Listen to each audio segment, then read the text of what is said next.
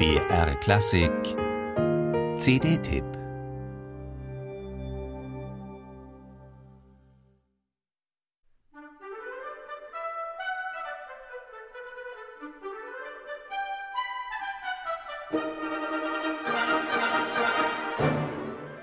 Vielleicht dachte der italienische Komponist Alfredo Casella an seine Anfänge als Wunderkind, als er 1912 den Kessenreigen der Kinder für seine Ballettkomödie Das Kloster am Wasser schrieb.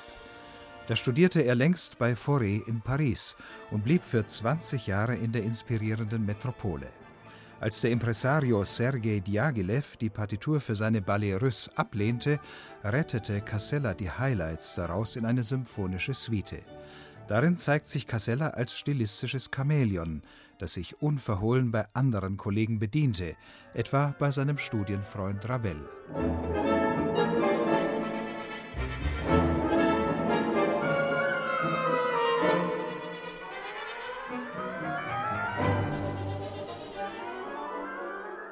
Gianandrea Noceda hat genau das richtige Gespür für die farbig instrumentierte und harmonisch schillernde Musik von Casella.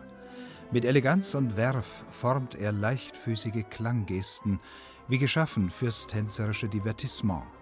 Auf der vierten Folge seines Casella-Zyklus porträtiert Noceda den jungen Komponisten.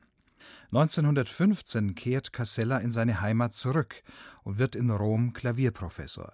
Da greift der Erste Weltkrieg nach Italien über und lässt Casella nicht unberührt.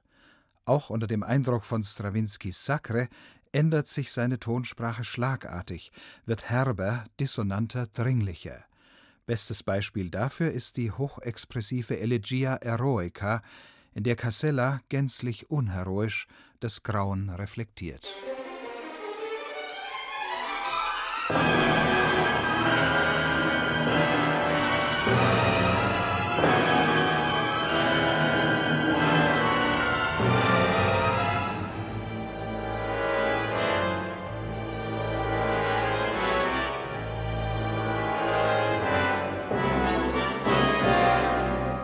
Packend setzt Gianandrea Noceda Casellas Kriegstriptychon in Szene. Das BBC Philharmonic folgt dem prägnant und differenziert. Auf die englischen Top-Orchester ist eben Verlass. Gleiches Engagement widmet sie auch dem symphonischen Erstling Casellas, der zehn Jahre früher entstand. Diese aparte H-Moll-Symphonie ist ein stilistisches Unikum, das, der Pariser Russenmode folgend, zunächst wie ein Stück von Mussorgsky klingt.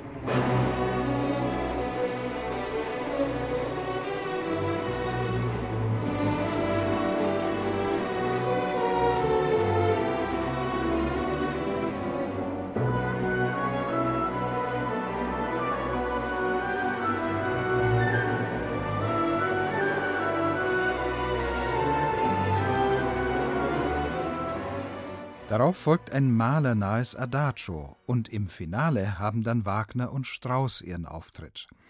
Nosedas neues Casella-Album ist ein leidenschaftliches Plädoyer für einen jungen Komponisten auf der Suche und dokumentiert eine Spielart der frühen italienischen Moderne.